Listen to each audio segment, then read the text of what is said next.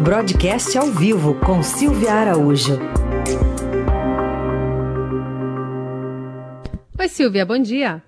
Oi, Carol, bom dia para você, bom dia, Raíssen, bom dia, ouvintes Eldorado.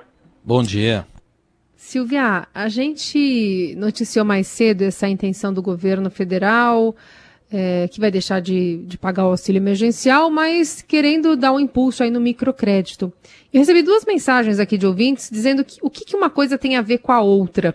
Então, Silvia Araújo, o que, que uma coisa tem a ver com a outra? Vamos lá, Carol. Matéria muito bacana, né, da Adriana Fernandes e da Idiana Tomazelli, essa matéria é, na capa do Estadão, mostrando aí que o governo está pensando e dá um impulso é, na economia com o microcrédito. E realmente os ouvintes devem estar confusos com essa história. Na realidade, o que está acontecendo? É aquela história que a gente vem conversando aqui no jornal há muito tempo. O governo precisa dar um destino para a questão do auxílio emergencial. Auxílio emergencial esse que, que começou com parcelas de 600 reais e hoje, até o final do ano, até é, o dia 30 de dezembro, essa parcela caiu para 300 reais. E aí o governo não sabe o que vai acontecer com a economia no ano que vem com a retirada desses auxílios, uma vez que esse volume de recursos que está sendo destinado para o auxílio emergencial não está contemplado no orçamento da União de 2021. Então, uma das saídas que o governo está estudando, ele está entendendo que se ele abastecer esse microcrédito, se ele é, ampliar um programa de microcrédito, essas pessoas que hoje recebem auxílio emergencial, principalmente esse pessoal informal, e o que diz inclusive na matéria das meninas aqui, essa população que era invisível aos olhos do governo, essa população teria uma facilidade para acessar esse microcrédito.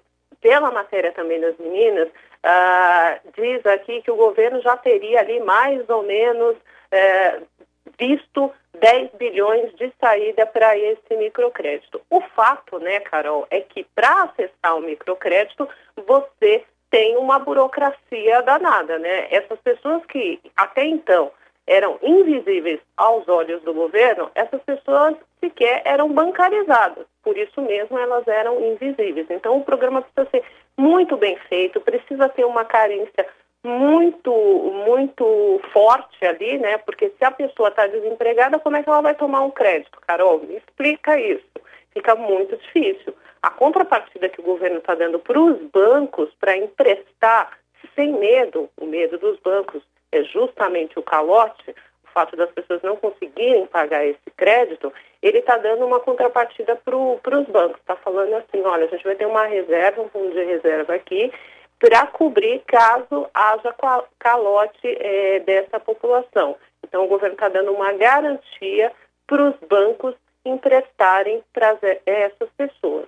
Resta saber se isso vai funcionar, né, Carol? Porque, como eu disse, tomar crédito num banco não é uma coisa muito fácil, né? E mesmo que você tenha algumas taxas subsidiadas, no caso aqui o governo está falando, está é, estudando em liberar a parte do compulsório, que são aqueles recursos que ficam no sistema financeiro e os bancos precisam recolher essa sobra para o Banco Central, é, o, o, governo está falando, olha, ao invés de recolher essa sobra de dinheiro que fica no, no sistema financeiro e que não foi é, emprestado, você pode pegar esses recursos, você, banco, e emprestar nessas linhas de microcrédito.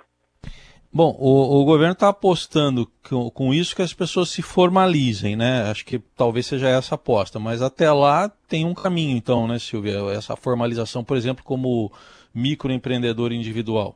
É, exatamente, Raíssa. É um, é um grande problema que, que o governo encontrou ao longo dessa pandemia ao destinar o, o, auxílio emergencial, né? Porque há muitas pessoas realmente na informalidade no país. É uma forma de formalizar essas pessoas, informalizando essas pessoas, inclusive essas pessoas começam a contribuir para o INSS, que é um outro calcanhar de Aquiles para o governo, mesmo com a reforma da Previdência que foi feita no ano passado.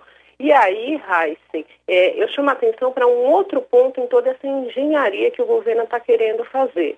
Hoje, a gente tem um problema muito sério no país que se chama dívida.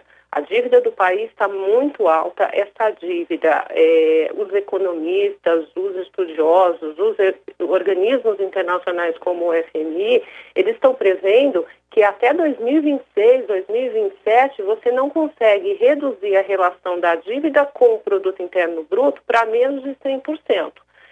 Outro problema que existe nessa dívida é que, é, com toda essa situação de incerteza que existe aqui dentro do Brasil, até pelo fato dessa dívida ser muito alta e como o Brasil vai conseguir refinanciar essa dívida, os investidores estão pedindo aí um prêmio muito alto para refinanciar a dívida e também os prazos têm sido muito curtos. Há uma preocupação muito grande do governo com o vencimento dessa dívida no primeiro quadrimestre do ano que vem, um vencimento muito pesado, e por isso o ministro Paulo Guedes essa semana falou até em hiperinflação por conta é, desse endividamento muito alto, porque está se enxergando que lá na frente o Banco Central vai precisar sim aumentar juros para trazer os investidores para comprar essa dívida a uma taxa competitiva, porque hoje se a gente pensar em Selic, né, Raíssa, é 2% ao ano e você uhum. não tem aí, você não tem uma remuneração muito,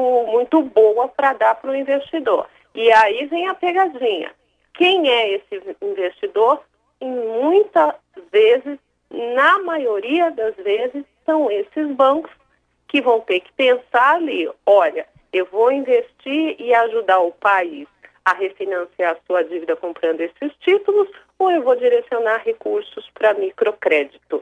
São coisas diferentes, mas no limite é a destinação e a remuneração do capital do, do banco. Ou ele vai remunerar o capital emprestando nas linhas de microcrédito, ou ele vai é, remunerar lá o, o, os investimentos dele comprando títulos do governo. Uhum. E o governo precisa desse dinheiro dos bancos que compre sua dívida para refinanciar e para ir rolando assim os pagamentos, né? Aquela velha história. É. Eu pago hoje, a dívida está vencendo hoje com o dinheiro que eu estou me endividando hoje para pagar essa dívida. Bom, vamos continuar acompanhando então essa discussão que está lá no Ministério da Economia. Essa foi a Silvia Araújo, que volta na terça-feira que vem aqui ao Jornal Eldorado. Obrigado, Silvia. Até mais. Até mais, gente.